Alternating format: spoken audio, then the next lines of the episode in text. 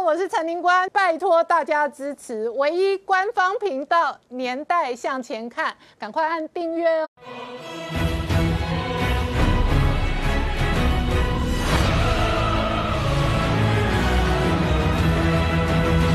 年代向前看，向前看年代。大家好，我是林官，欢迎我们忠实观众跟粉丝朋友扫描 QR Code 订阅《年代向前看》YouTube 官方频道。倒数十三天的美国大选哦，川普直接扬言说，拜登家族的这一个来自地狱的笔电哦，大杀绝要把他们关起来哦。这一次呢，他跟朱利安尼哦，这个主打拜登的通中门哦，拼的是你死我活的超级政治博弈。然而同一时间哦，这一个拜登家族的的丑闻当中呢，有一个重要关键人物是中国年轻富商叶简明。两年多前消失之后呢，网络媒体再度爆料，当时为叶简明第一线哦联络航特工作的其中一个来自中国的女孩子哦，她的英文名字可能叫做薄佳琪，而外传她可能是薄甜甜。薄甜甜到底跟薄瓜瓜长得像不像？是不是很有可能两人之间有血缘关系？观众朋。可以自己判断。然而，如果这样的这一个情节跟素材跟对航特的作业来源来自国家的系统的话，那么拜登家族的中国发财美梦真的会丢掉总统的噩梦吗？整个美国大选呢，打得你死我活的同时呢，美国方面当然关心台湾是印太的重要的这一个战略缺口。同一时间呢，这一个解放军到底是不是有二零四九统一台湾的？战略布局哦，这也影响到台海跟印太的关系。那事实上，这一次国会很有可能再度提出来的是台湾关系的强化法。那在这个时间点，台湾内部的军情局哦，反而爆出了共谍案。事实上，中国对台湾跟对美国渗透之深哦，这一次在亨特拜登的贪赌门当中哦，也可见一二。而这背后会有多大影响？我们待会要好好聊聊。好，今天现场有请到六位特别来宾，第一个好朋友汪浩大哥，大家好；再是赖中老师，大家好；再是朱月忠，大家好；再是黄鹏孝大哥，大家好；再是吴杰，大家好；再是黄创夏，大家好。好，川普现在呢，直接在造势场合上呢，跟着群众一起鼓噪，扬言要把拜登家族关起来。好，创下现在哦，这个川普最后十三天的反攻哦，不断的追打的是拜登家族的贪赌门。他说来自地狱的笔电哦，那揭露的是种种的腐败行径，一定要把拜登家族关起来。川普今天在亚利桑那那边的造势大会里面特别称说，最近这个杭特拜登的这个笔电呢，叫做来自地狱的笔电。他说，如果你看到里面的话，你会吓起来，你会吓到，所以他会说，拜登呢一直是一个腐败的政治人物，而他的家族呢根本就是一个犯罪集团，所以一定要把他们给抓起来，要关起来。而且他的拜川普呢又透露说，里面呢还有很多呢是拜登杭特拜登呢。里面传给非常非常年轻的女人，然后他被更正，不是女人，是女孩，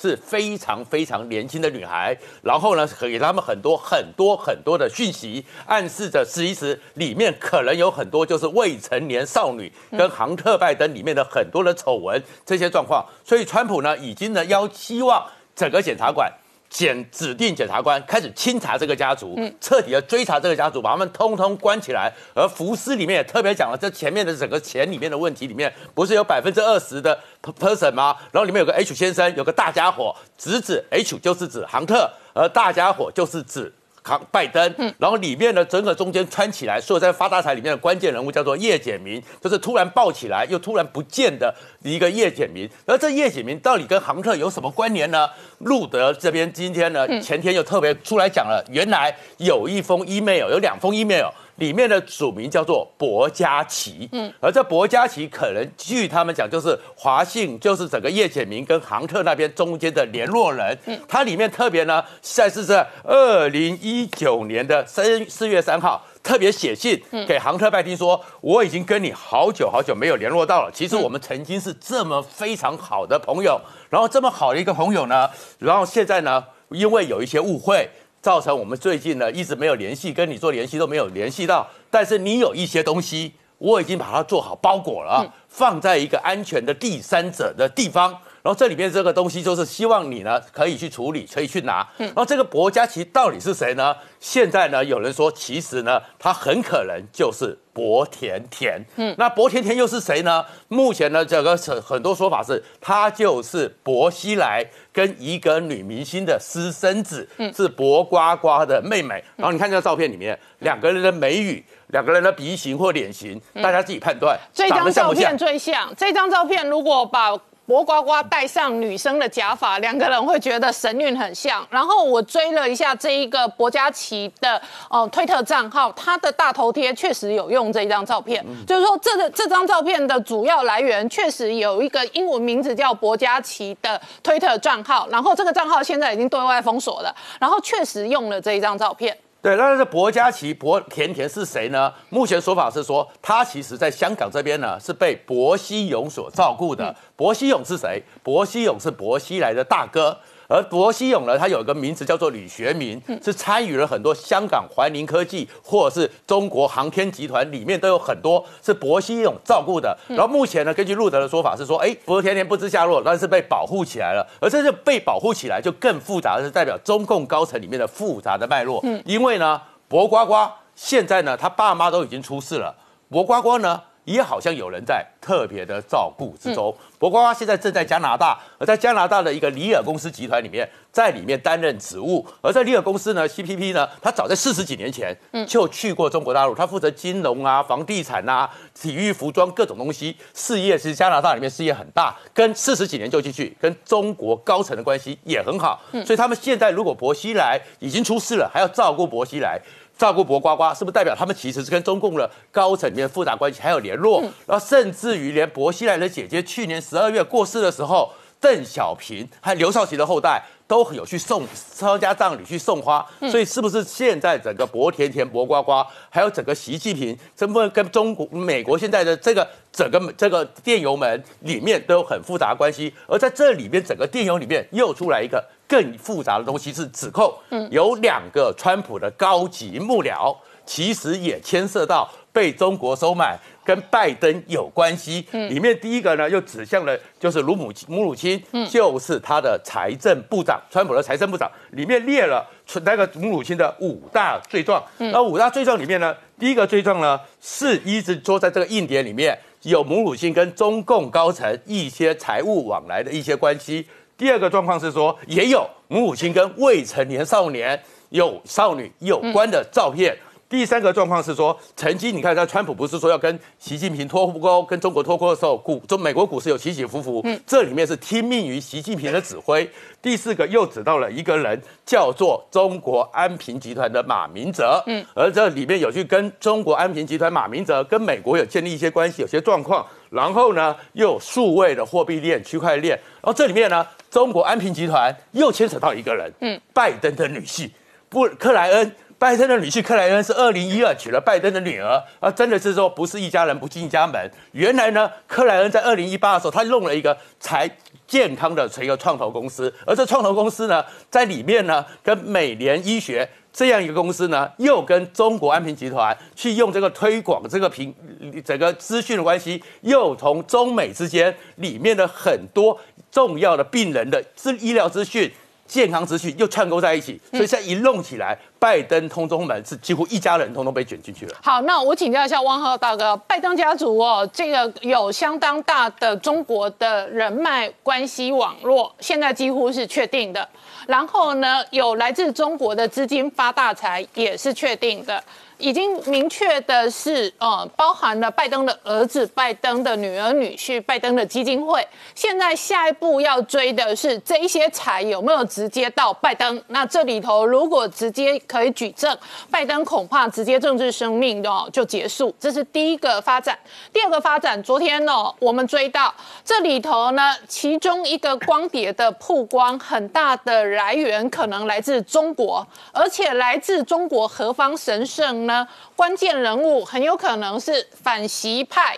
杀拜登，然后呢，保川普，顺便自保。那反习派里头有各种成员，过去几年了，习近平在追杀政敌的过程当中，江系人马、那薄熙来体系，通通都是一一歼灭的处境。然而这个时间点冒出一个女孩子。外传可能是薄熙来的私生女，那整个串联起来的这一个呃故事的剧本跟情节哦，就更有一定的可信度了。那我们再看，我们昨天追踪到叶简明是这中间的对航特工作的其中一个非常重要的年轻富商，他二十五岁接手中华能源公司发大财之后呢，从此之后呢，一路的骁勇善战。站到两年多前，跟肖建华一样，突然消失失踪。那他骁勇善战的其中一个战绩，就是他跟杭特拜登变成好朋友。他每年至少资助杭特拜登一千万美金的顾问费。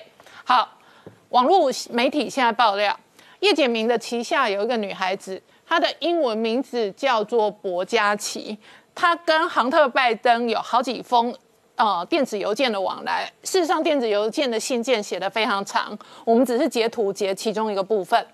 那显然他们之间是曾经有过蛮长的互动关系的，不然不会写那么长的邮件。然后其中邮件的最后面写的是：你有一些重要的东西在我这里，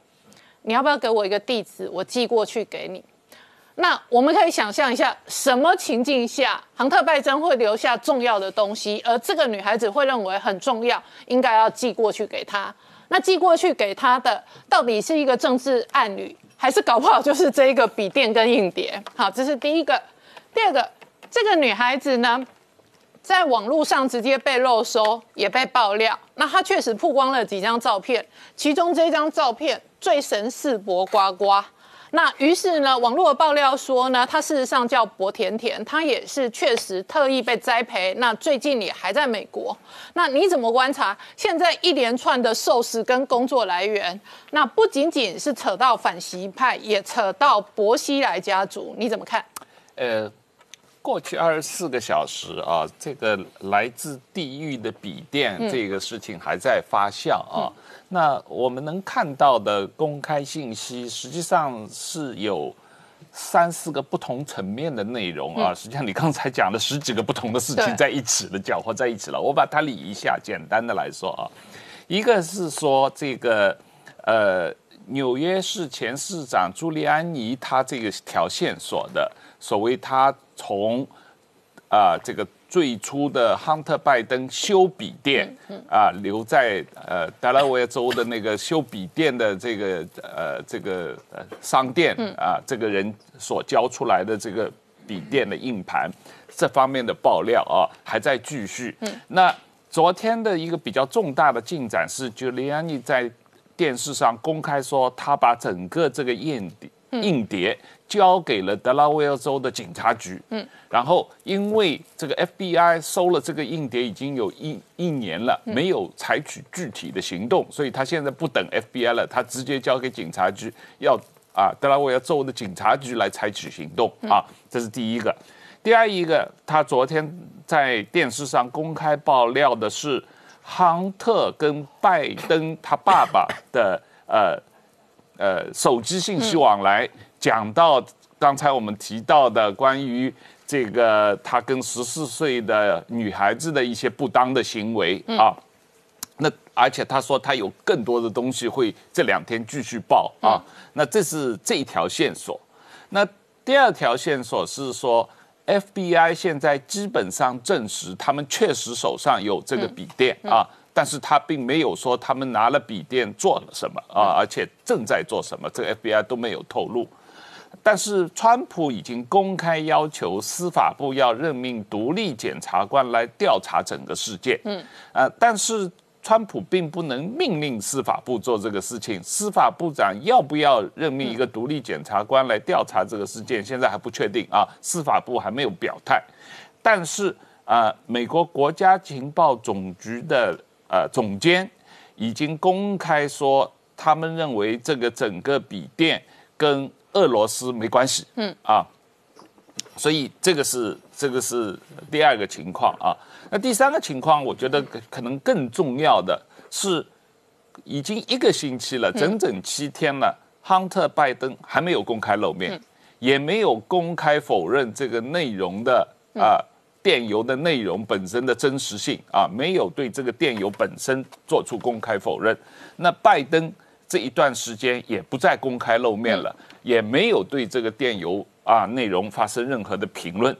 呃，另外我们昨天有提到的 Nancy Pelosi 也没有对电邮发生任何评论。但是昨天晚上的最新消息是说，他跟这个呃财政部长。啊，几乎要达成协议，要在大选之前通过这个纾困案、纾困的财政法案啊，这个是比较特别的，因为一般认为，啊，在大选之前还有两个星期通过这个纾困案，等于是在提振股市嘛，啊啊，这个这个实际上是对川普有利的。那南希·佩洛西为什么要做这个事情？因为他一直是在这个事情上在纠缠。不清嘛，不做决定在推嘛啊！但是现在在还差两个星期就要呃大选了，他竟然要呃跟白宫达成协议啊，这也是比较特别的。那呃下面一条线索，我们刚才谈的比较多的这个薄田田的这个线索，这个线索实际上是所谓郭文贵路德的这个呃呃这个系统自媒体爆料。的，呃，但是我从目前看到的信息，他们并没有把。这个 Giuliani 所呃拿到的笔电，跟郭文贵他们提到的中共反习派所提供的三个硬碟，百分之一百连接起来。嗯，他们似乎在说这里面有很多内容是相同的，但是并不是说这两个东西是一样东西。嗯，啊，是目前看来，因为呃，根据这个路德社说，他们这个三个硬碟里面，呃。除了有很多关于拜登的情况，还有很多关于习近平、王岐山的啊本身在这个美国的这些资产的网络，还有很多关于中共做病毒的啊这些这些情报，这些问题都没有在呃，就连你呃都没有提到在他的这个公开的这个谈话中间啊节目中间。这是两条不同路线，两条似乎是不同的路线，不同的东西啊。朱利安你要举证的路线是杭特拜登在美国犯罪。第一个直接举证是税未成年，是。然后他的笔电，朱利安尼的说法是里头有许多未成年相关的不堪的影片跟照片，所以直接给警察举办。那光这一条，杭特拜登本人一定入罪。是。可是这是杭特拜登本人的私人的罪状。是。那另外下一个层次要举证的是。老拜登跟亨特拜登之间的关系，对，以及老拜登知道亨特拜登的犯罪的时候，有没有包庇，或者有没有助长，或者有没有帮忙发大财，或者有没有一起分赃？对，这个是呃，朱利安尼要发展的线。那出身中国的郭文贵，他要发展的线是薄熙来的可能的私生女，在这里也有角色。对，他们。要发展的线是中国的政治派系的线，是。然而这双方汇流汇流汇在一起，都是小拜登要倒大霉，但是老拜登也可能丢掉他一生的总统梦。是他现在这个关于呃小拜登跟老拜登之间的连接，现在能看到被公开出来电邮，实际上有三个方面的连接。第一是乌克兰 Burisma 的这个呃跟。老拜登的会面，嗯，这个电邮啊，已经比较啊公开的由《纽约邮报》传播了啊，这个呃很难直接否认啊。第二一个就是呃呃，昨天我有提过这个呃呃另外一条线，Bright But 呃呃。呃，布莱巴特这个新闻网报的，就是关于中国企业家俱乐部在白宫跟老拜登的会面啊，通过亨特安排的。嗯，那第三条线就是昨天晚上我刚才提到，就联谊报的，就是呃，亨特拜登向他爸爸拜登发信息，提到他跟十四岁小孩的一些不当的行为啊，这些行为本身啊，肯定在美国的法律上是违法的，但是啊。他爸爸知道，但是没有采取任何行动，这也是一个违法行为啊。那么，所以现在当然了，我们刚才一上来还提到的一个，就是呃，这个这两天《纽约邮报》也一再提的，就是呃，这个叶简明，嗯啊，跟这个亨特拜登，呃，要。成立的一个合营企业，嗯，这里面。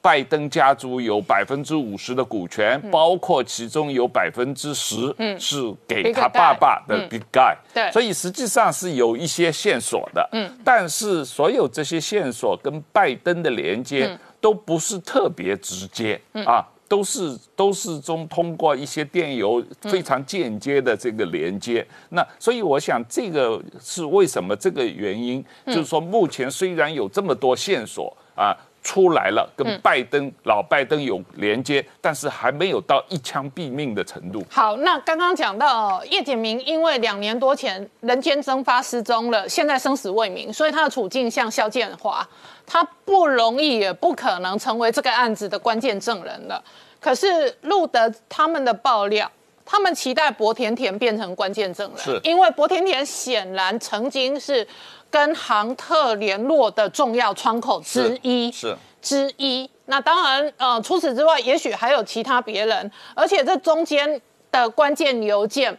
其中提醒杭特拜登说，你有很多东西留在我这里，是你要不要给我一个地址，我寄过去给你？是那什么样的东西对亨特拜登来讲是很重要的？亨特拜登应该要自己拿的。这像不像当初的笔记型电脑的修理店的老板？他说他打电话叫杭特拜登来拿他的笔电啊，但他找不到人啊，是不联络不拿。是是，这个确实是啊，这个是路德社这两天在爆料，要这个呃另一条线索的这个想要这个大家网络上的这个读者了解的这个情况，就是说有一个比较明显的反习派的这个呃在集结，然后他们通过各种办。办法收集了各种这个拜登家族的丑闻的这个资料和啊影碟和这个照片，然后把它做成了三个硬盘，然后这三个硬盘通过关键的人物把它送到了啊，可能跟这个有一份给了 Nancy Pelosi，有一份给了朱利安尼，有一份这个曾经他们还想拿一份给这个拜登家族啊，那。昨天是说这个送这个硬碟的关键人物就是这个薄田田啊，说是因为他等于是一个经手人，因为他是等于是这听起来有点像什么情况呢？就是叶简明在跟。亨特·拜登做交易的时候，等于是用了中共这些人的惯用手法。嗯，他一边跟你在谈交易，跟你合作，另一方面，他同时又录了你很多很多的不堪入目的东西，和把所有档案整理好，就等于是当时如果出了问题的话，我可以要挟你啊。所以很明显就是。很明显，这是共产党的手法。对，然后薄甜甜当时很有可能是其中一个重要工作人员。他是一个工作人员，在帮忙做这件事情，操作这件事情。那他现在等于是，呃，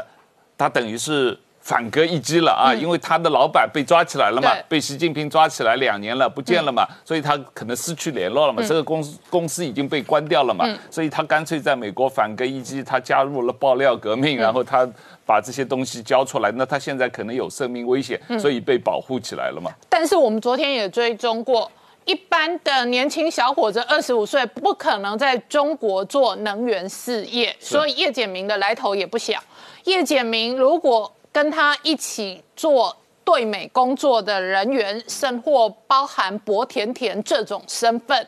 那由此可知，这一连串在。对于华盛顿的渗透工作是用什么规格、什么人选、什么金额在做全方位的渗透跟操控？我们稍后回来。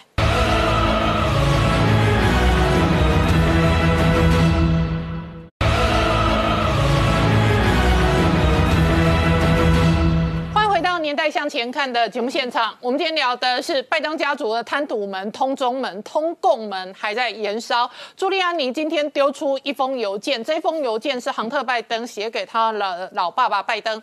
其中提及他交往中的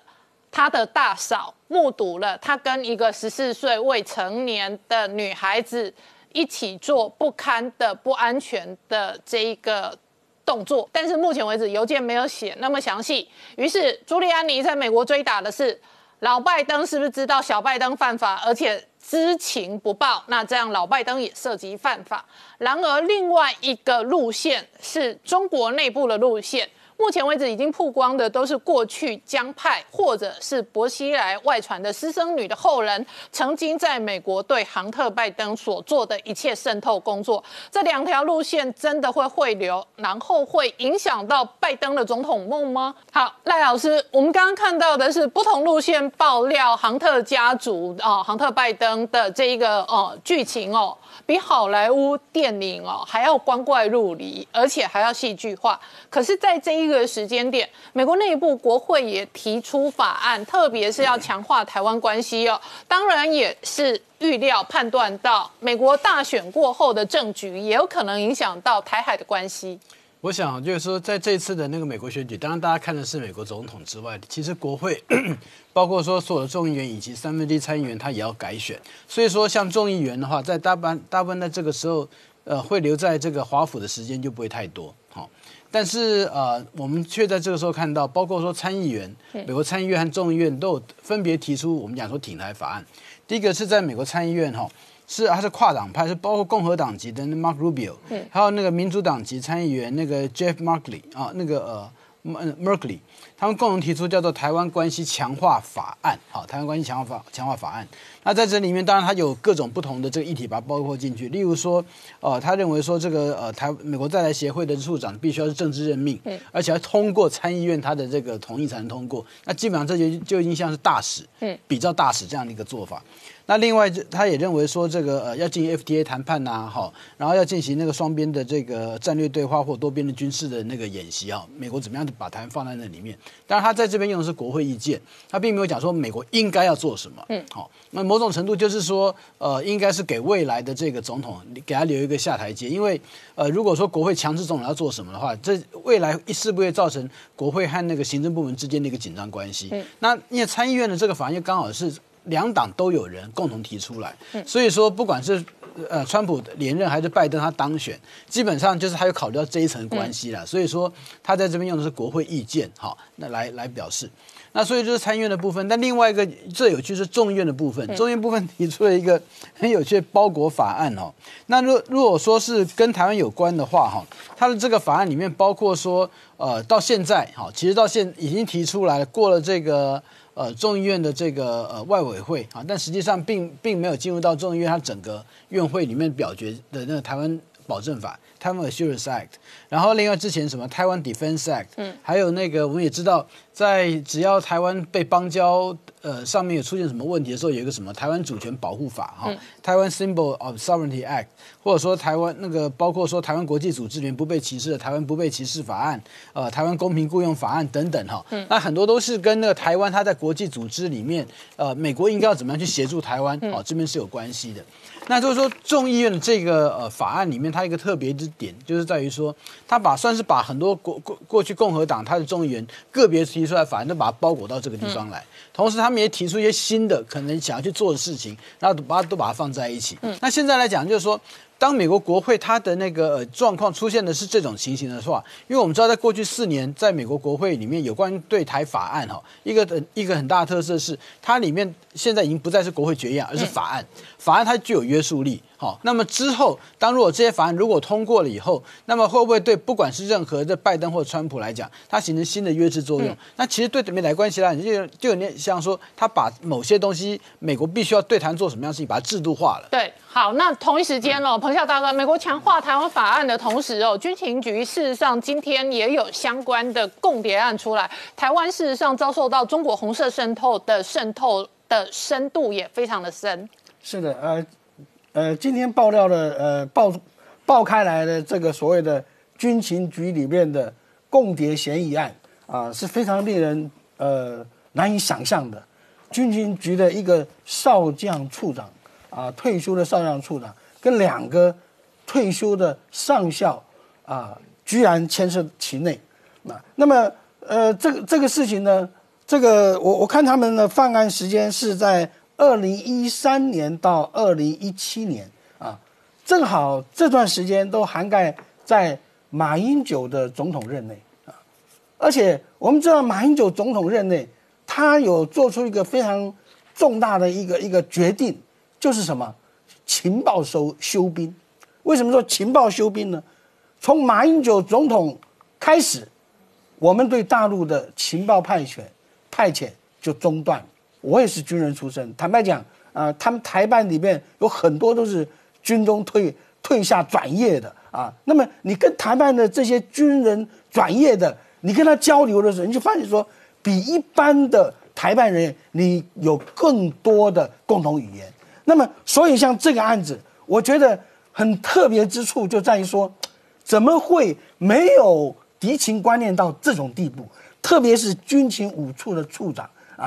这样的一个重要的位置，各位过去军情五处负责什么啊？最早之前负责派遣对大陆的派遣，后来这个马英九情报修编后才变成说，呃，对大陆的情报研究啊。事实上，这是一个非常重要的位置啊。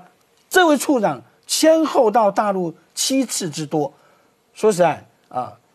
在中共的眼里面，你一招特务，终身特务啊，他可不认为说啊，你们。情报人员还有退休制度的，他没有办法想象哎，对不对？他认为说你就是跟这个情报单位是有关系的，那你这样子进出七次，中共不关心你才有鬼嘞啊！那么到底中共关心了你什么？你跟中共说了什么？我我一位学长啊啊，国安大陆国安部就找他了啊，问我的状况，然后要他带话给我，不要以为没事啊。当他需要业绩的时候，他就把你。当台谍办了，很不可想象，这实在是很离谱。我们稍后回来。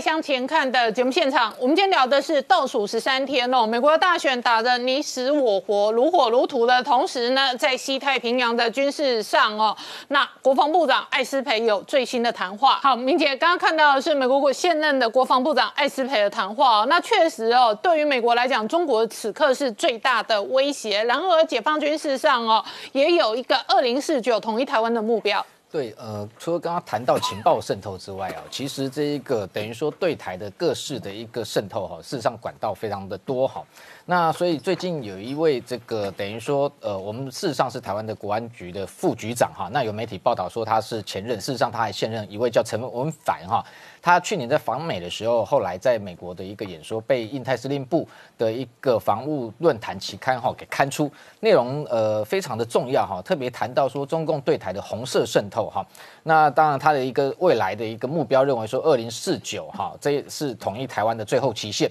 那近期这个 呃，我们这个国安局的这个副局长陈文凡，事实上他过去担任过驻美武官，还有联二这个呃处长哈，那甚至电展室的主任，这个是负责对大陆电侦一个重要的一个单位哈。那还担任过驻美特派，那所以对于这一个等于中共的一个内部的一个状况，其实有非常多的一个了解。那他观察，甚至是有情资掌握说。至少到目前为止，哈，有二十二个组织，哈，那是在跟台湾等于说建立啊内部，呃，包含跟这个呃商界，还有包含像媒体，哈，那还有半官方的组织，哈，那甚至有二十四名的代表，讲的非常的具体，哈，在利用他们在对台进行所谓的渗透，哈，那不只是说这个对台部分，它事实上，呃，习近平内部，哈。他也认为说，他用这种高科技的一个监控的一个方法，哈，那等于是用一个党国独裁的一个方式在治理中国。那对香港是事实上就是一个哈台湾的一个前舰，哈。那特别是他也谈到说这个。像香港过去，呃，中共的手段就是这个利用他对他政界、商界，甚至演艺圈啊，那拉拔他们，那政治支持，那给他们当这个全国人大委员，好，用这样的方式。那同时如果有不从的，我们看到去年反送中哦，就动用黑帮的势力哈，来进行所谓的暴力手段的打击。那在对台的部分，他认为说，这个过去来讲，事实上就是在用一个，事实上我们节目。谈了很多，就是所谓超限战，用一个文化的认知啊，认识作战的一个方式，要影响台湾哈。那国际环境上面，他们也这趁着西方哦，现在有所谓的厌战的一个情绪哈或氛围哈，那想要对台哈来加大所谓的干预哈。所以这个事实上，他去年在美国，包含在华府也有演讲那。过去在这个立法院也有类似的报告，那还谈到说，像这种网络认知作战，哈，不只是用社交媒体，用脸书，用 Twitter，那其实他也在支持台湾的包含网红跟主持人，哈，用这样的方式，哈，在传递一些这个有利于中共的一个假讯息，哈，那用这样的方式对台湾在进行所谓的温水煮青蛙，哈，所以他也这个去年到华府演讲的时候，也事实上也。这个呃，希望美台之间要建立一个网络安全联盟哈，那共同来不管是分享也好，来打击所谓的这个中共的一个假讯息哈。那特别是中共它对台的这一个过去来讲，它特别成立很多的这个呃跨部会的小组哈，评估小组来评估台湾的一个选情哈。对台是完完全全的政治跟这个呃网络的一个讯息介入哈。那除了这样的一个超限战的方式，其实两岸近期啊这样的一个相互对立啊，当然持续还在升温。那我们看到这几天天，其实我们观察到，就是说共机啊侵扰台湾的西南的空域。那从过去啊，这个频繁的每天，譬如说固定派一架的这个运八的反潜机，最近啊频率增加到两架、三架。特别是像前天十九号，它除了这个运八反潜机，还加了空警五百的预警机。那像今天又来两架哈，那等于说把它的一个数量跟频率提高。那同时内部它在不断的进行大内宣跟大外宣。那央视还播了一段这一个他们。共这个解放军军机啊驱离外机啊，那当然这个部分它是说针对美国，那特别谈到说美国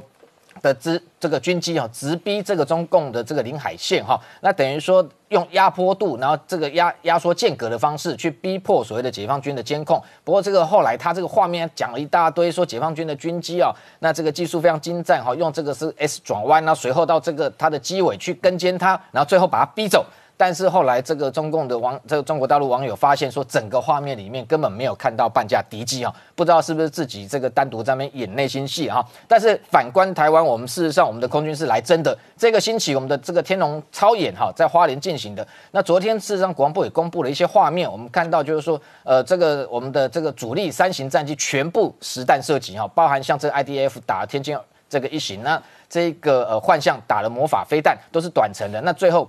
国防部公布的画面是 F 十六战机，那直接打 AIM 九 P 这种这个响尾蛇飞弹。我们还有更好的 AM 九 X，但是九 P 基本上来讲，大概在这一个二十公里内哈，那它基本上就可以咬住对方，用二点五马赫的方式去追击它哈。那对于这一个解放军来这个来。频频入侵，我觉得有非常大的一个贺阻效果。同时，其实今天早上这个金门也在进行一场规模还算不小的一个反登陆的一个操演哈，动用了说幺五流炮，还有八寸流都拿出来打哈，还有包含像这一个昨天我们的这看到呃先前这个呃我们立龙航空这飞到东沙啊，被这个中共用政治手段干扰，那后来我们就派了 C 幺三栋的运输机，由这个国军的副参谋总长啊，直接到东沙去慰问官兵。那同时台东的这一个。还有我们的腾云无人机，哦也在附近在试飞。那今天有一个最新的讯息是，美军哦有发现说，就是呃有这个飞航网站哈，Golf 九，还有像这个东京雷达这些国际的网站有公布一个航机图，非常的这个比较。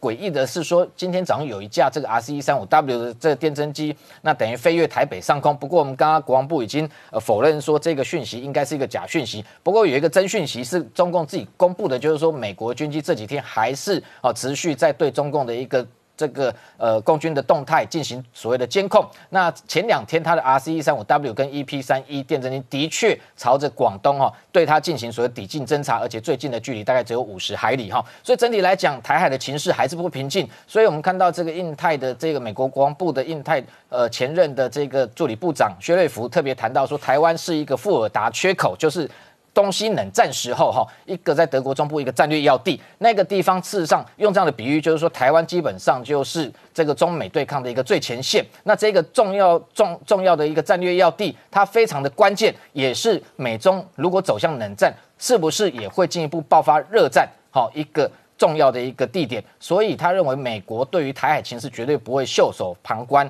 而且他认为目前来讲，中共应该也不敢在此时对台出兵。好，我们稍后回来。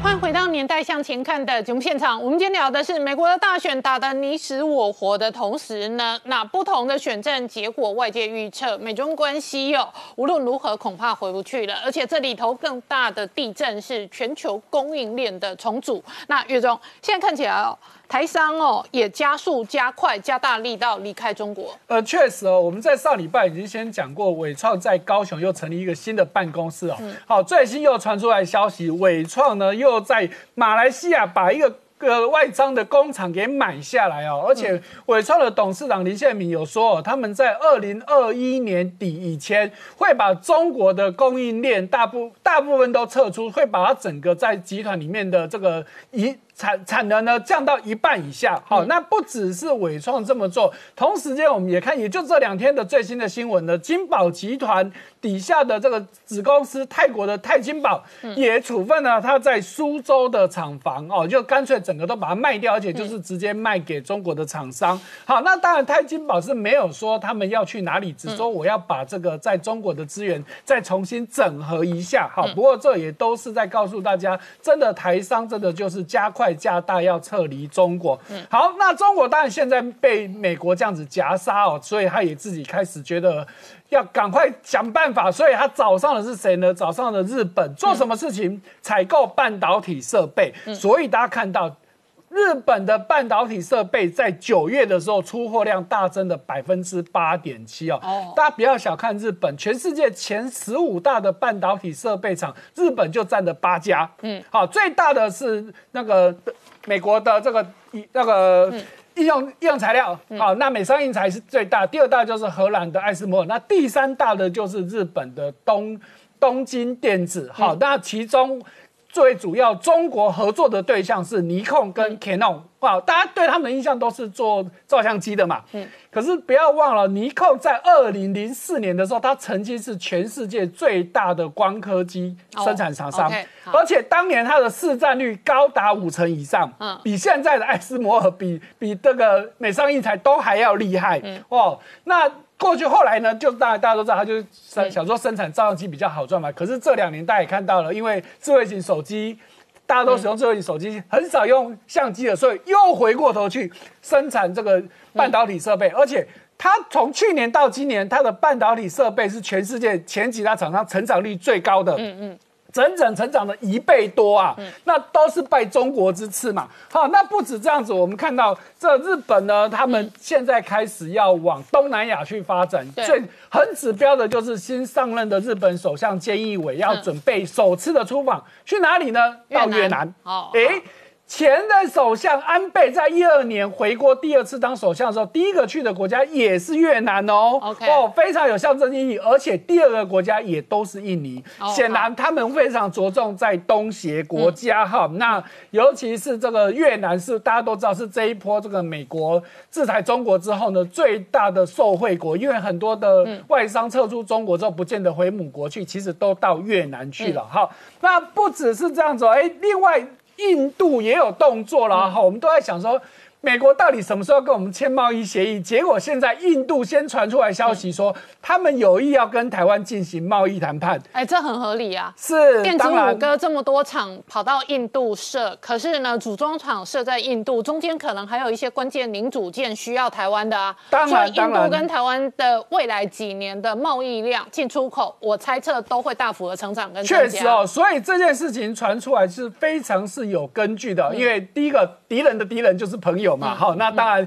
大家都知道，全世界反中反最凶的其实就是印度嘛，所以他找上台湾很合理。第二个就是刚刚主持人提到的，因为他们现在要发展制造业，那制造业最厉害的当然就会找上台商，所以就在这个月，红海伟创跟和硕的新的工厂都被政府所核准的，都可以正式开始生产了。好，那再看到欧洲的部分，哎，瑞典开始正式下令新的五 G 设备的这个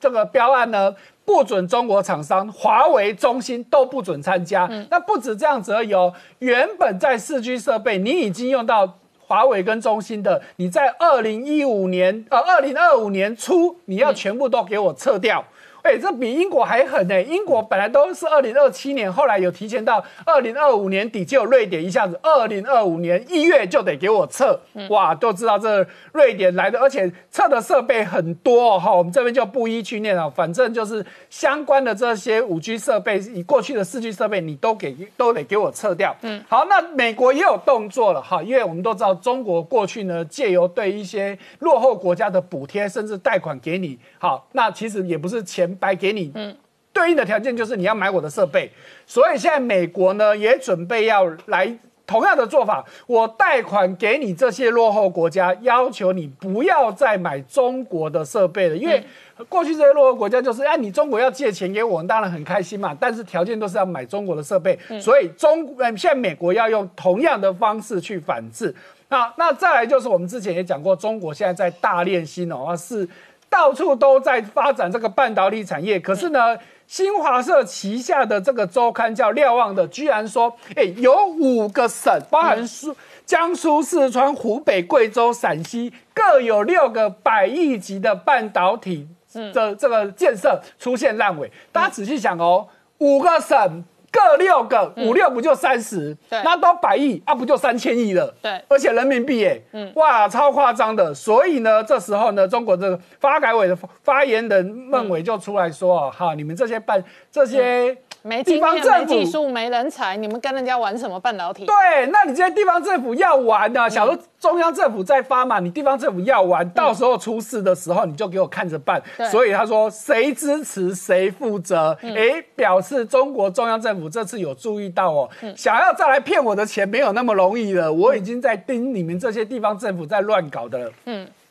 好，那最后我们看到这个万达集团呢，我们之前都一直在在报那个其他的公地产公司啊，但是万达哇，真的是状况也很多，最其中最主要就是他投资了美国的这个 AMC 的电影院集团。现在快要破产了，因为据统计，它的负债金额将近一百三十亿美金。嗯，哇，这个是一个多庞大的数字啊！那王健林是在二零一二年的时候把美国的这个电电影院集团给买下来，当初花了二十六亿美金，后来还加码了五亿做一些营收的改善。好，结果呢，现在因为大家知道疫情的关系，电影院大部分都很营业很困难，所以很惨。那不只是他美国投资，连他自己在中国的这个万达电电影也都产生很严重的亏损，今年到第三季可能预估要亏损二十亿人民币。好，我们稍后回来。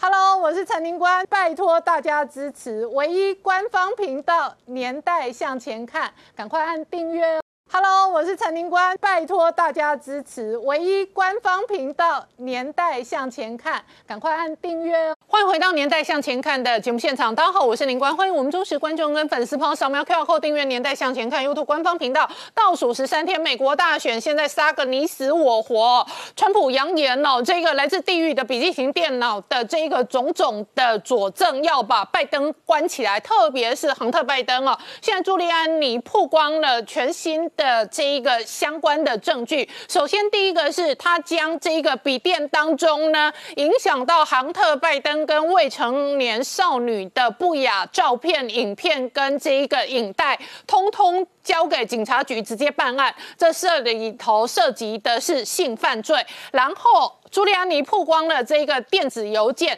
邮件当中提及的是小拜登呢曾经发过一个 email 短信，而且这些短信呢是给老拜登，所以老拜登完全知道他当年的犯罪行为。那这一个短信就有可能举证到拜登本人涉及犯罪。然而就在这一个时间点呢，美国的摇摆州有所动摇，现在看起来哦，川普哦逆转胜的几率增。家当中，然而传统的媒体的民调过程当中，川普仍然处在一个相对落后的处境。而今年的这一个拜登选举门的总统。的发财梦快要变成中国发财噩梦的同时呢，下个礼拜五中全会要开，那这一连串的爆料，其中一系的脉络来源可能来自反习派的素材，反习派的素材在这一个时间点杀拜登，然后在五中全会的政治权力的搅动当中，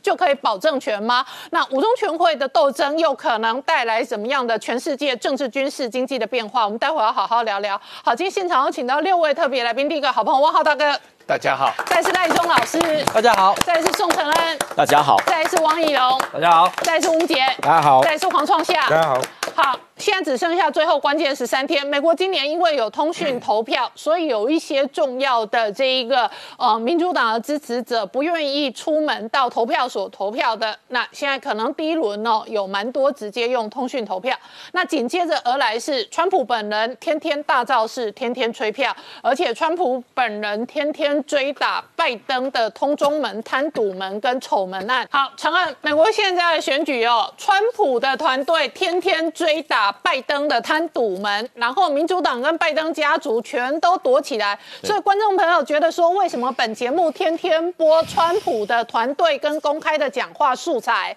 因为拜登跟民主党都没有讲话，我们没有任何素材影片可以播。对。嗯，今天呢，从地狱来的笔电一天一报，今天报的是什么呢？是一个小拜登跟老拜登的报告。嗯，这报告什么事情呢？是说有有两位女性，第一位女性像是家长，她呢发现小拜登有跟她就是用 FaceTime，然后裸体。然后跟另外一位女性有有这样子，就是呃试训，然后他因为这样子不让这个 B 女性跟小拜登有任何的接触，因为造成了家里一个不正当的不不安全的环境，因为他如果跟他接触的话，会看到他裸体一边吸着大麻，跟其他的幼童做这个的呃试训，所以到底我们都在猜测说这是朱里安朱里安妮的爆料，然后说呢，呃，到底这个是谁？而且这位年长的女性。把这件事情告诉杭特拜登的咨商师，嗯，所以说知道的人其实蛮多的，就是他的这个造成家里不正当的行为、不安全的环境是相当有问题的。那我们拉回来，我们来看。我们先来解读这封邮件了。朱利安尼把这封邮件当做重要的邮件，他描述了一个故事。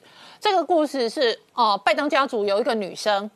看到杭特拜登对跟一个十四岁的女孩一起裸体哈大麻。那我们来想象这个场景，杭特拜登已经成年了嘛，四五十岁了嘛，然后十四岁的女生是谁？是家里的后辈的女孩，还是女孩的亲朋好友、同学？还不确定。不晓得。可是有一个未成年的十四岁女孩，跟杭特拜登在某一个情境下可以裸体哈大麻，那这是朱利安尼想要表达的重点，而且他想要表达杭特家族知道。对，以及杭特家族彼此间知道这个情境，没错，对，知道而且是有问题，嗯，因为那个这当然有问题啊，在家里裸体哈大麻跟十四岁的少女，杭特拜登需要治疗，需要治疗，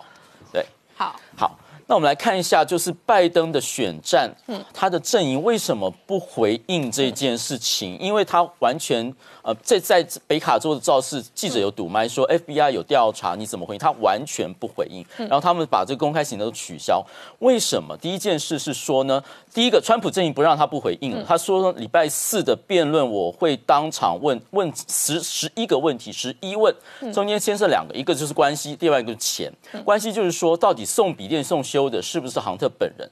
笔电是不是杭特的？里头内容是不是真实？真实的话，为什么大大审大检察官、大审陪审团要去扣押这个笔电要调查？然后呢，说呃，据说中国华信能源给你十。北航特的钱有百分之十的回扣是给拜登，是真实还是不真实？航特说有他的收入有百分之五十要给爸爸，是真实还是不真实？然后他认为说你有没有被中共渗透？所以川普说主持人不问的话，我自己会问。嗯，好，那我们来看他为什么都不回应呢？三个理由，我们帮他想一下。三个理由，第一个就是说所有的爆料都不是真实的，不必回应。第二个是说呢，都是选战的奥布，所以不要回应，不要掉到陷阱。第三个是说无力回应，都是真实的。那我们来一个一个来分析哈，是不是事实？你说那个电邮或是说来源不明，但是我们看一下真实的东西。第一个是参议院的报告，参议院的报告是去调公部门的实证实际证据，比如说特勤保护航特去哪了里，去哪些国家，包括台湾，一件一件，这些是非常真实的事情。第二件事就是呃。巴特这个呃莱特巴莱特巴特布莱巴特的这个呃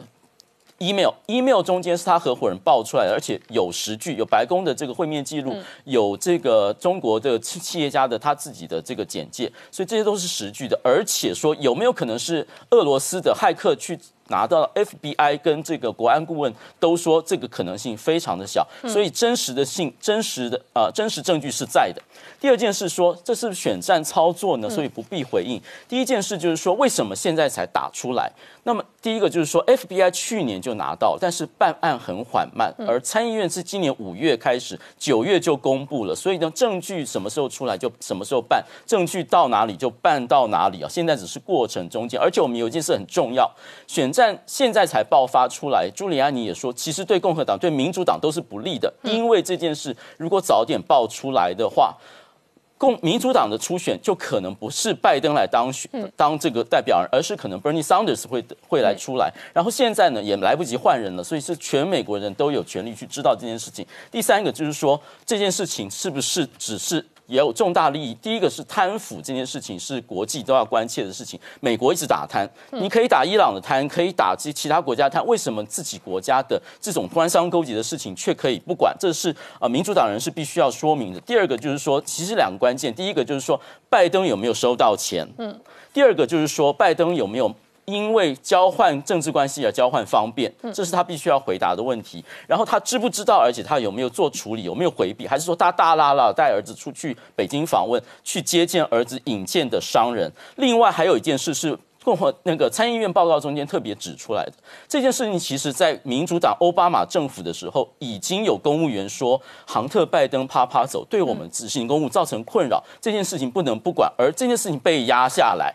而是奥巴马政府是整体可能都必须要回答这个问题。那我们最后看一下，就所谓双线发展，好，这件事情不但是只有拜登要来来回答，民主党的佩洛西也要来回答。为什么呢？佩洛西动作频频，第一件事是说，他说呢，啊。川普政府，川普有了武汉肺炎，所以他可能有不能逝世的情形。而这个时候，副总统要来代位的时候，众议院可以来决定要不要。然后，如果说选票没有办法决定的时候，众议院的州代表团来决定下一任的总统，并且他说，依照宪法二十五条的第四款。修正案二十五的第四款，它可以由众议院来处理，然后他成立一个叫做总统健康委员会来看川普政府是不是能够实施。而川普就是说，其实你不是针对我来，你其实是针对拜登来的。为什么呢？因为拜登如果当选，而他有不能逝世的情形，你众议院要来夺权，要来把拜登拉下来，让民主党新一代的人士上去。嗯，所以这件事情可能不是只有拜登要来回答，可能裴洛西跟民主党也要来回答。最后我们来看一下民调的情形。哈，今天的关键六周。就是这个啊，路透社的一个新长期性的这个民调说的关键六周中间，因为这件事情，拜登的支持率有下滑，现在只差百分之四，四十九比四十五。好，那我请教一下汪浩大哥，川普本人是第一线主将，我观察他连续三天的造势公开的演讲，都直接痛打拜登，然后他中间还称这个拜登是十趴拜登，或者称他是 big guy 拜登，因为现在。江湖谣言回扣拿十趴，那江湖谣言，亨特拜登都抱怨说他帮家族赚钱，然后要上缴家库，不是国库。那为什么？因为家库还有其他家族的成员要养嘛，所以这个老爸爸的公职收入没有办法供养一家老小的话，亨特拜登发大财的部分有一部分是要上缴家库的。好，那这里头呢，朱利安尼特别出示的这一个邮件，你怎么观察这个邮件？哎，对 我，我想这个呃，先要大家观众可能需要了解一下拜登和杭特拜登和他们整个家族之间的关系啊，是有一些复杂的。嗯，就是说这个呃老拜登，嗯，他呃在一九七二年好像是刚刚当选参议员不久，嗯，他的太太。和他的大女儿就因为车祸而过世了，嗯，那留下两个儿子啊，呃，一个就是这个杭特拜登是最小的儿子，另外一个是呃大儿子曾经做了呃达拉维州的州检察长，是一个非常出色的检察长，但是前几年因为癌症过世了，嗯，那呃。在他的呃大儿子癌症过世以后，这个杭特拜登曾经跟他大儿子的老婆的，也就是他的嫂嫂，发展了一段恋情啊。所以这个一呃电讯里面讲到的这个这个女人，这个呃看到他的这个不当行为的这个是。指他的这个嫂嫂啊啊，这个关系是很清楚的。那么另外一方面就是呃，老拜登后来又结婚了嘛，就是他现任的太太。那现任的太太也有几个小孩啊，主要是女儿。那现任的我补充说明一下，老拜登现在的太太是他的第二任太太，对，并不是杭特拜登的亲妈妈对，是他的继母，是他继母。然后老拜登跟第二任的太太生了两个女儿，女儿对。所以老拜登一共有四个小孩哎，然后第一个儿子脑癌死掉了死掉了，第二个儿子就是现在出事的渣男杭特拜登，另外两个比较少曝光的是跟第二个太太生的，另外两个女儿也要养。所以老拜登跟小拜登拿钱，然后要养家，这现是合理的。现在是这样。现在因为这个已经公布的电邮里面有一份电邮，嗯，就是专门就是讲这个事情，就是这个杭特拜登抱怨他挣的钱。被他爸爸拿走百分之五十，嗯啊，他都要交给家族百分之五十，主要是用来养他两个妹妹。啊他们左派很共产嘛，呃是 是这真的是共那产。那那然后昨天我有在节目上讲到，他其中一个妹妹的老公，也就是老拜登的女婿，就是刚才。他他有开一个这个医疗公司，这个医疗公司跟中国的平安保险有这个业务往来，做网上的医疗咨询工作啊，是这样一个状况。那么呃。老拜登的太太，现在这个现任的太太是他第二任太太，对，但是他这个太太呢，本身是第二次结婚，对，就是他太太跟他的呃前夫离婚啊离婚才嫁给了拜登，但是现在他的太太的前夫也公开出来指责，嗯。就是他太太和他前夫原来都是民主党的金主。OK 啊，他前夫原来是捐钱给。给嗯。拜登的，然后他们因为捐钱，所以拜登才认识他们。嗯。结果呢，他把这个金主的老婆给抢了。OK，好。然后呢，这个女的就跟她的前夫离婚了，去嫁给了这个拜登啊，而且拜登。拜登跟呃他现任太太的前夫也认识了，是。所以他等于是抢了好朋友的太太。对。好，然后外界外传呃对比他们家的不同角色状况，所以怀疑这封 email 描述到的家里头的女生看到了小拜登跟一个十四岁的女生，然后一起哈大麻的不堪画面。那外界怀疑看到这个画面感到不安的人，可能是小拜登的大嫂。对，他在他实际上是这个这个这个信息是小拜登跟老拜登报告，嗯，因为他的大嫂撞见了他跟其他十四岁女生的不堪的画面，嗯，所以他的这个大嫂去向他们的心理咨询师去讲这件事情，嗯，同时呢。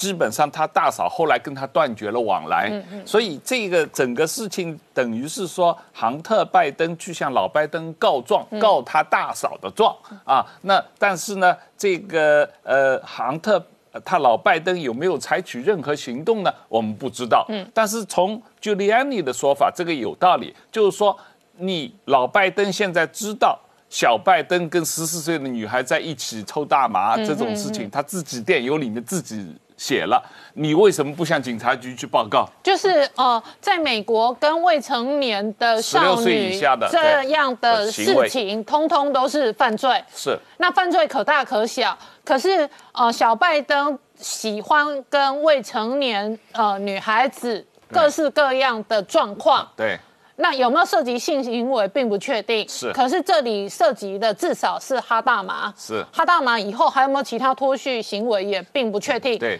甚至包含他本人哈了大麻之后，对于自己的脱序行为也未必会记得。是然而，这样的脱序跟这样的已经涉及犯罪这一条尺度的线的这个行为，老拜登知情，对，而知知情隐匿。是知情隐匿，对，所以，朱利安尼想要举证的第一件事情是，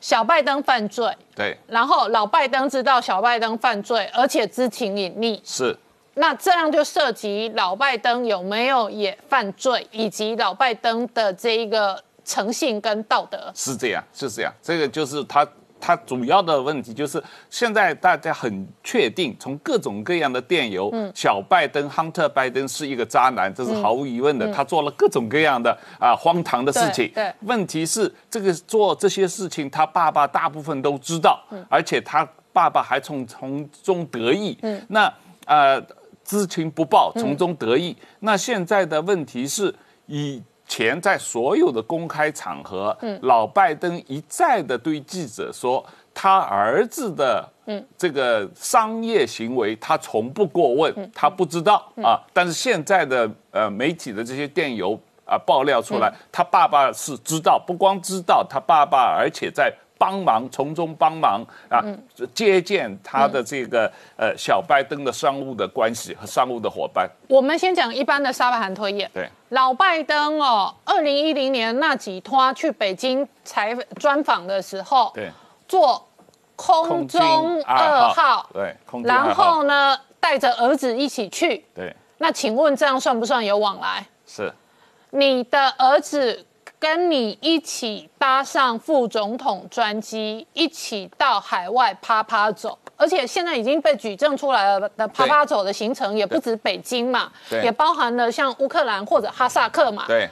然后你说你跟你儿子完全没有关系，那你向这一些外国重要政商人士介绍你儿子干嘛？是你可以自己一个人搭着你的这一个空中二号的副总统专机去做外交的行程，并不一定要带儿子嘛。是你为什么专程带儿子？是你专程带儿子，显然是要把儿子引荐给呃这一些外交上的各式各样重要的政商人脉嘛。是这样，所以你要完全切割，你跟儿子的生意没有关系，瓜田李下就已经很难切割。是再来，你长期以来的资金来源有没有儿子会给你的？是因为儿子借由你的关系发了大财之后，然后他会有你汇钱给你，你才能照顾你的太太跟你的这个其他的女儿。对。现在的话，这个汇钱的资金往来，当然可能还没有很明显的证据提出来。现在提出来的电邮是他儿子自己写的，说他挣的钱一半都给他老爸收去了，然后拿来去资助家里其他，特别是他妹妹的读大学和这个受教育的这个开支。这很容易追的嘛，在美国这种金流也不是天大地大难追的嘛，是。所以这个事情还是可以举证的。是是可以，因为昨天呃，这个拜登的竞选总部公布了拜登夫妇的收入嘛，其中有一段我昨天有在节目上有讲到，他在二零一七年到二零一九年三年期间，他已经卸任副总统了。三年期间，他们两个人收入了一千七百万美金，嗯，这是拜登竞选总部公开承认的嘛，那。这个钱当然，一般情况下，美国副总统或者总统卸任了以后啊，到处去演讲啊，写很多书啊，或者是做很多的活动，有人捐钱，这个一般人能够理解啊。但是这个一千七百万美金的金流怎么来，还是可以查的嘛？有多少是他儿子给的嘛？啊，好，我们稍后回来。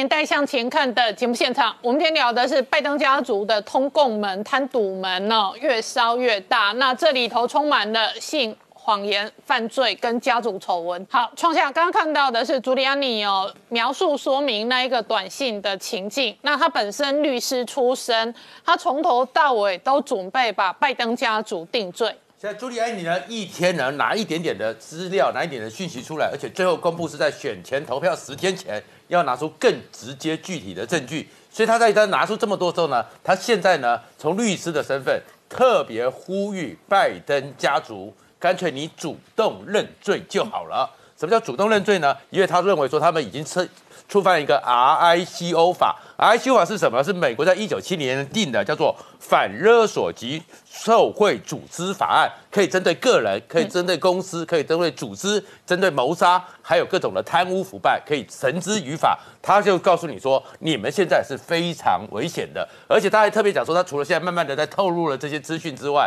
朱莉安你还说还有一点八万封的电邮，两万四千张的照片还在辨识中。如果你整个拜登家族不主动认罪的话，你后面一点点点出来，你全家根本都很难存活下去。而美国媒体呢，开始有媒体去整理，是说到底他们在加一个钱与权的故事，尤其是跟中国是怎么来的，才发现最精彩的故事跟中国的故事呢，就从二零零八年刚开始的。二零零八年的时候，奥巴马决定。拜选拜登当他的副总统，一起搭档。才在一起搭档之后没几个礼拜呢，杭特拜登就开始出动了。杭特拜登呢，就去找美国前国务卿克里的儿子约翰克里呢，成立了一个塞内卡咨询公司，然后开始这个咨询公司就开始去到处去做关系，到处去赚工的，而且在二零一二年，就是透过这家公司赚了中国第一笔大钱十二点五亿美元。这是怎么状况？刚不是讲说有六次杭特拜登跟他爸爸去了北京吗？去了中国吗？做空军二号。所以从二零一一年一直去之后，到了二零一二年十二月十七号的时候，竟然签下了他们第一笔大单。这个大单就是当时美国最大一笔外国风险投资，是由中国的万象集团拿下了去投资了一个美国当时名不经传的一个能源公司，叫做 Great Point。嗯，然后就把它拿下来了。而这家公司名不经传会怎么样？呃，可是有趣的是。就在十二月十七号同一天，他们签了这个约，是美国当年最大的一个外国的投资约的时候，那一天在加州也正好是美国现任副总统拜登和当时中国现任国家副主席习近平在加州正式官司会面。所以这个礼物真的给的恰到时说，然后拿下这家公司之后呢，后面呢开始这个万象集团，大家名不经传，可是手开始伸进去了。而在万象集团里面，特别点出来有一个 key man 叫做鲁冠球，这个鲁冠球长期以来就是万象集团的党委书记，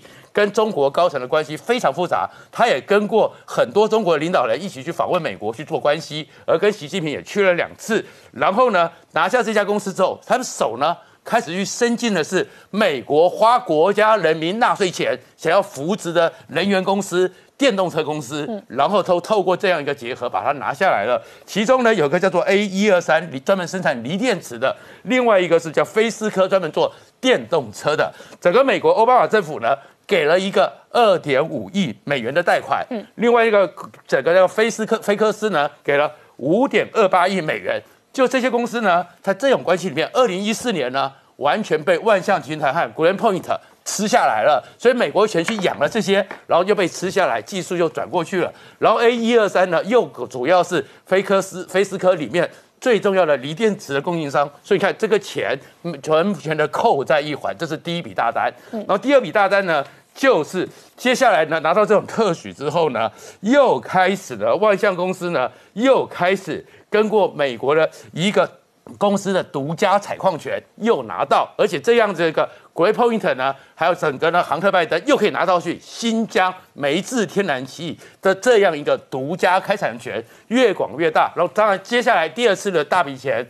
十亿美金就是渤海华美，嗯，而这渤海华美里面又有一个关键人物叫做李祥生，而这李祥生也是杭特拜登跟他在北京见面之后介绍给他爸爸。然后这个李祥生，然后他们开始就是这个渤海华美，然后又赚了很多钱。然后整个杭特拜登在这里面还得到了九名董事之一。可是九名董事里面，美国纽约时报去查，他其实呢只出了四十二万美元，你就可以吃掉这么大的一个公司。中间的问题当然都可能是中国给他发大财。好，我们稍后回来。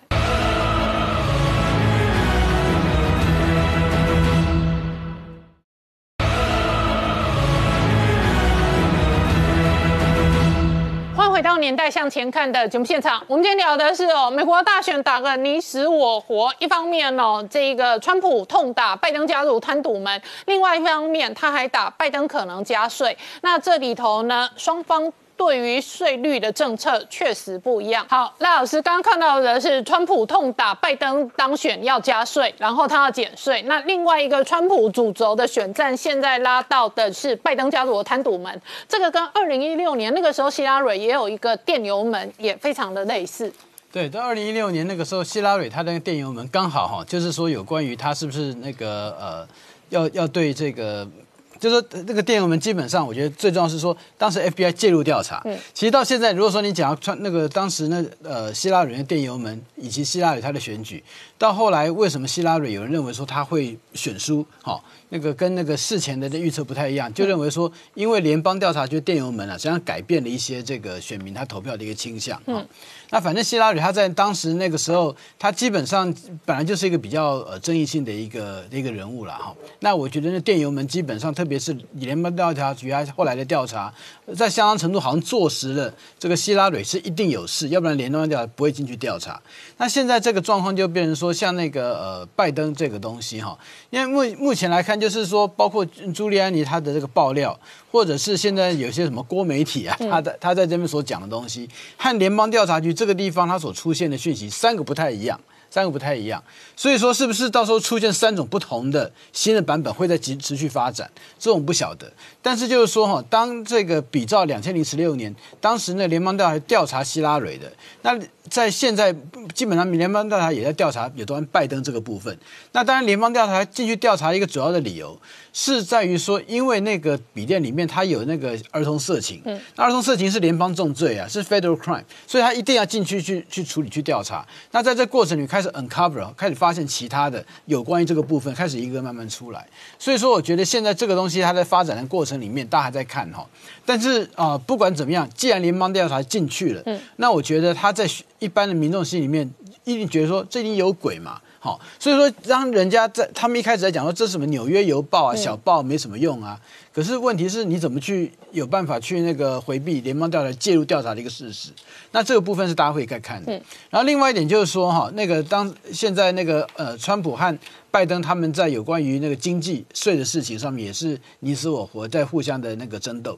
那当然那个呃，拜登在攻击说川普你这防疫不力，所以说造成经济下滑。那川普说明明就是中国带来的这个问题，为什么要怪我？可是另外一方面，拜登他强调他说他自己的这个这个政策是为了中产阶级的政策，因为他的团队回想了二零一六年那个时候，他认为说啊为什么这个呃川普有办法去赢，有办法去取得很多中下阶层白人他的一个支持，是因因为说，呃，的确，美国在民主党在当时认为说，他的那所有政策都只在帮助一些高大上。嗯，好，那所以说，那个呃，拜登他们的团队就认为说，我现在我要强调我的政策是为中产阶级，因为美国中产阶级的自认为中产阶级人最多，所以说往这个地方走。但是是呢，当等到那个税金的时候开始了，哎，那个川普他说他减税，嗯，然后拜登说要加税，因为我们很多必要公共服务必须要从这个呃税这个地方来走，他要办服务你们嘛。他强调公共服务，可是川普讲到说，对不起，这个你这个加的税啊，你在这个部分你就让中产阶级没有办法赚钱。美国就是靠自己，而且自食其力啊。我最好上面都不要给我加税，我都靠自己赚就可以了。好，你要加税，你让国家变得越来越大，介入各种生活，那这样的话，你需要需要需要什么样的人呢？嗯，所以说我们讲，他刚讲之前他指控拜登十八拜登，然后现在又说加税拜登，对不对？所以说现在的我是觉得现在的一个攻防里面，那个呃，刚讲到税金的部分，可能中产阶级这边。是会有感的，嗯，因为那个拜登再怎么攻击说川普是在为富人减税，可是当一个税开始加进来的时候，我看到说我的税被加了，嗯，而不是说他的税被减了。好，我们稍后回来。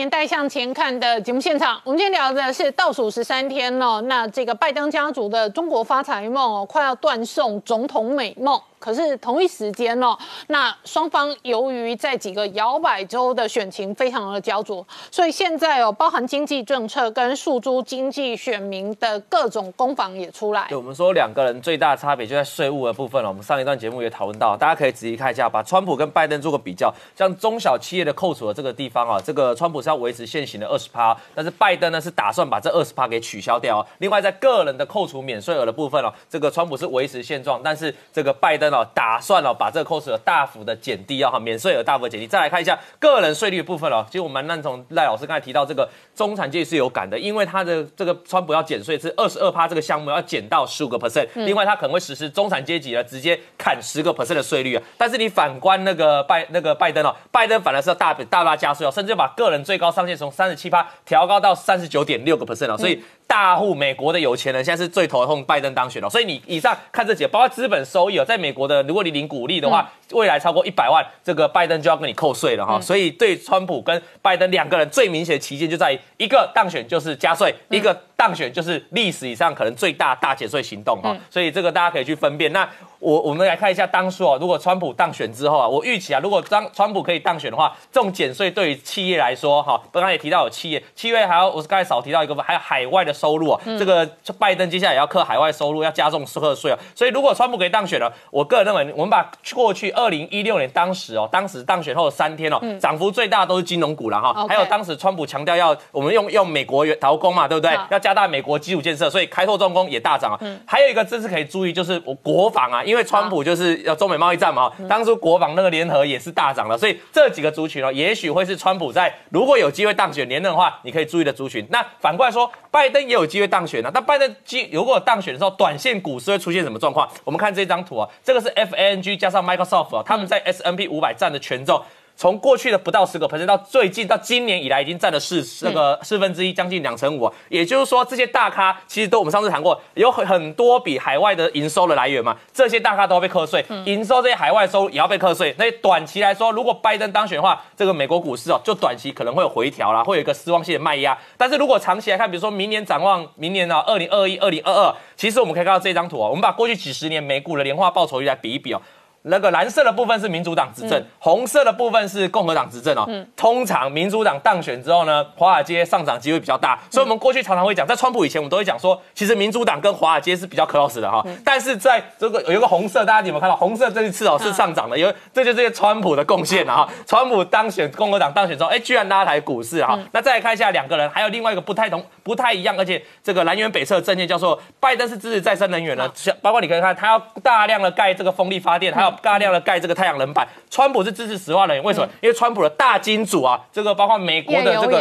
对，没错，油神，还有一个叫油神之称，他的大金主啊，这个叫皮肯兹哦，过去是他大金主了哈，所以美这个川普本来就跟这些石化产业比较好了哈，所以你那我们如果所以两个人会有非常大，因为川普也反对这个巴黎气候协议嘛哈，这两个是南辕北辙。那我们看到美国市场资本市场，其实在今年的五月份以来，这个是美国的这个太阳能的 ETF 哈、哦就集合很多太阳能股的 ETF，哦从今年的五月以来啊，其实是大涨了两倍到三倍之多啊。哦那这是什么？代表有大户的钱哈、在压行情对，在压拜登的技术行情。那这个它不是乱压，我们看下一张图哦好，这是美国的媒体哦去做这个调查，美国的研调去做调查的哦。拜登的支这可能的当选几率哦，在今年三月以前哦都低于五成，可是从三月以来到五月开始急拉超过五成了，所以你看到钱哦，聪明钱，聪明商这个市场很多人聪明钱啊，就开始去卡位这个太阳能啊。但是我想跟大家讲，这个已经涨了一大段哦。如果拜登真的当选之后，那其实反而短线有利多出尽的可能嘛。所以我觉得，如果你要预测拜登有没有机会当选，你就观察最近的太阳能 ETF 啊，看它表现如何嘛，看有钱人有没有先把钱出出来了哈。好，汪浩大哥，表面上哦，美国内部现在讨论的是拜登跟川普当家之后呢，可能双方的税率是完全不一样的方向。可是另外一个非常鲜明的政治效应是。全球化的受益者，我们看到华尔街，我们看到加州的戏股这一些高科技厂商，他们全都挺拜登。然后，川普事实上是反全球化的指标人物，以及川普如果当选之后，那反全球化至少反中国化一定会扩大的发酵。那如果川普下台，拜登上台，拜登继续过去民主党的这一个相关的哦对中国的政策跟相关的全球化政策，那对于美国的相关的全球化业者可能会有不一样的影响，你怎么看？传统上啊，呃，共和党是主张小政府、大市场对、自由市场经济和自由贸易的啊。那民主党是比较跟工会结合，所以是主张大政府啊，这个主张这个呃财产分配，然后高税来解决政府的开。增加政府的开支，对来发展经济的啊。但是这个情况在过去四十年，由于全球化的发展在发生变化，也就是说，民主党它实际上过去四十年是支持全球化的啊，特别是在克林顿总统期间，他整个一边倒的支持中国加入这个 WTO，所以整个推动了全球化的发展。但是这种全球化的结果。当然造成了美国很多的中产阶级、很多的蓝领工人失业了，是吧？这个制造业的工作机会就去了中国去外移了。那么这种情况造成的是说，所谓支持全球化的是华尔街的垄断金融企业和这个加州的这个垄断的这个高科技企业。全球化企业。啊那么他们现这个这个几十年来都是很明显的在支持民主党。对。但是川普的情况是比较特殊的，他等于把这个共和党传统支持自由贸易、支持全球化的政策做了重大的调整。嗯，他提出了美国第一、美国优先的政策。提出了要把这个制造业的这个工作机会搬回美国，然后他以作为支持蓝领工人、中产阶级作为他政治基础和最重要的政策优先。那么在这种情况下，当然了，就是川普的呃支持对象。或者说他支持川普的这个社会基础，嗯，跟传统的共和党的社会基础是不太一样的，嗯，啊，跟民主党的支持的社会基础完全是对立的，嗯，那所以你就看到这次的这个大选的过程中，会发现这种情况，嗯，就是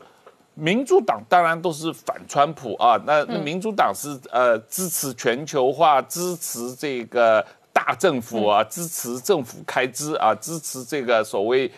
用政府加税来调整贫富差距的这种传统的社会主义政策，但是川普要的这些政策，跟传统支持全球化和自由贸易的共和党也是不一样的。所以有一部分的共和党人也反对川普，那些反对人主要是小布什政府的官员。嗯啊，所以从这个意义上来说是。传统的共和党政策的这些个主流派和民主党的主流派结合起来，对。反对川普，而川普实际上是发动了一场，嗯，首先是对共和党的革命，对，现在是在美国主流社会的一个革命，嗯，这个革命是代表了蓝领阶级这个社会中下层的这样的一个利益，嗯，来这个反对呃。华尔街反对这个华盛顿 D.C. 的这个政治的呃建制派，反对这个加州高科技的垄断，对。这样的一个呃社会运动，嗯，所以你会发觉很奇怪，就是川普的这个整个这个支持对象跟。传统的共和党的支持对象是不一样的，某种程度，川普像是美国内部的另外一场某种程度的阶级革命。是，然后光是 FBI 拿到亨特拜登的笔电，没有第一时间的呃深入办案，你都可以观察到美国内部的建制派有多少反川普的力量啊。事实上，川普在华盛顿也发动了一场。反建制派对抗建制派，是，而且即便建制派里头可能有一部分是传统的共和党的力量或者共和党的成员，可是呢，他们在这一个事件当中也凸显出他们的相对立场上显然是反川普的啊，这个很明显。四年以前，川普所谓通俄门啊，这个事情搞了四年啊，呃，共和党的。这里面的建制派和民主党建制派是联手的。对，通俄门里面最重要的一个 FDI 的呃 director，FDI 的这个主管啊，Carney，这个人他本身是共和党的。啊。这个他后来被川普呃呃 fire 掉了，然后这个呃呃这个这一段时间，所以你可以看到有这个情况，嗯，就是说川普是代表了一个外来的势力，或者你某种程度上看到的是一个农村包围城市的情况，就是投支持民主党的，像这次民调的结果，是在城市里面，在大城市里面支持拜登的大概是二比一这种情况，但是在大城市以外的农村和郊区支持川普的是二比一这种情况，所以美国是等于是一个一个社会阶层的这个矛盾，然后是一个整个社会的呃阶级结构的矛盾。现在这个矛盾变得非常的激烈，而且这个矛盾在杭特拜登案子上面的对决跟斗争也非常的激烈。我们稍后回来。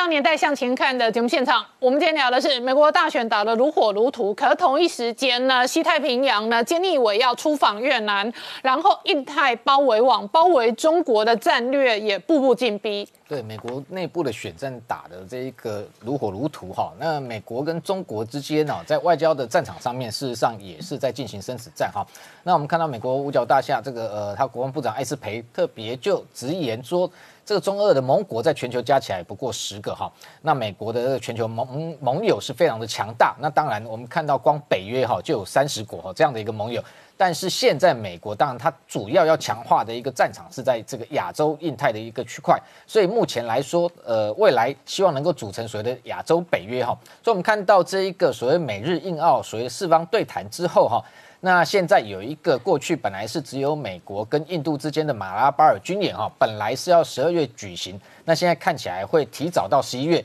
而且今年。印度国防部也首度证实，哈将要纳入澳洲，也就是美日印澳四国，哈将在印度洋，哈在十一月的时候就会有一个大规模的一个海上的军演。那除了这个呃所谓的印亚洲北约哦逐渐在成型之外，其实。呃，美国跟日本个别跟这些印太的国家，事实上也都持续在强化关系。我们先谈一个，就是说这一个日本跟澳洲哈，事实上近期签了一个非常特殊的一个叫武器保护协定哈。这样的一个协定，基本上过去日本只有跟美国有类似的协定，而且这要非常亲密的一个呃，等于说紧密的一个战略伙伴关系，才有可能有这样的一个协议。这样的一个协议主要的目的就是说，如果今天不管是日本哈，它的一个军舰或军机在海上或空中遭遇到有所谓的敌敌方呃攻击的时候，基本上哈可能跟他签协议的，包含像美军、像澳洲，也可以相互保护。同反之，就是说今天如果澳洲的军舰在南海航行遭到解放军的袭击的时候，事实上日本的海上自卫队也有义务要这个来协助保护澳洲的一个军舰。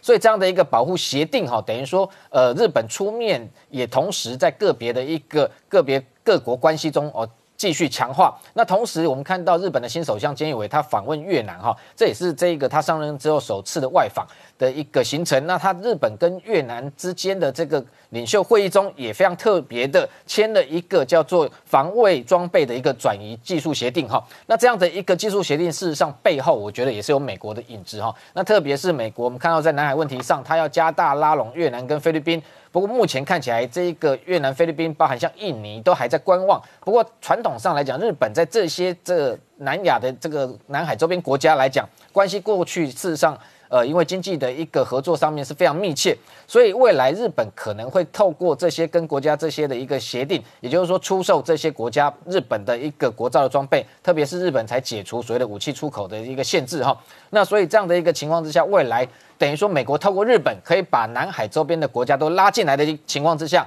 先巩固所谓的美日印澳好四方四国的这样的一个亚洲北约的一个基础，未来把南海更多的一个印太战略地区的国家都拉拢进来，就可以看得出来，美国在亚洲的地区的这样的一个盟友的关系更加的强化，那可以未来可能甚至可以超越北约都不无可能。那用这样的方式，等于说在外交战场上面把中国团团的包围，团团的围堵，让中国必须要遵守国际秩序，不会再对外为所欲为，军事扩张。好，今天谢谢大家收看《年代向前看》，也提醒我们忠实观众跟粉丝朋友扫描 QR Code 订阅《年代向前看》YouTube 官方频道。我们同时在 IG、脸书、Twitter、Telegram 上面都有官方的账号，而我们不定期在网络 YouTube 平台上面也会推出网络独播版特别影片，欢迎我们的忠实粉丝跟网友们按下小铃铛，那锁定追踪跟分享。谢谢大家收看，谢谢。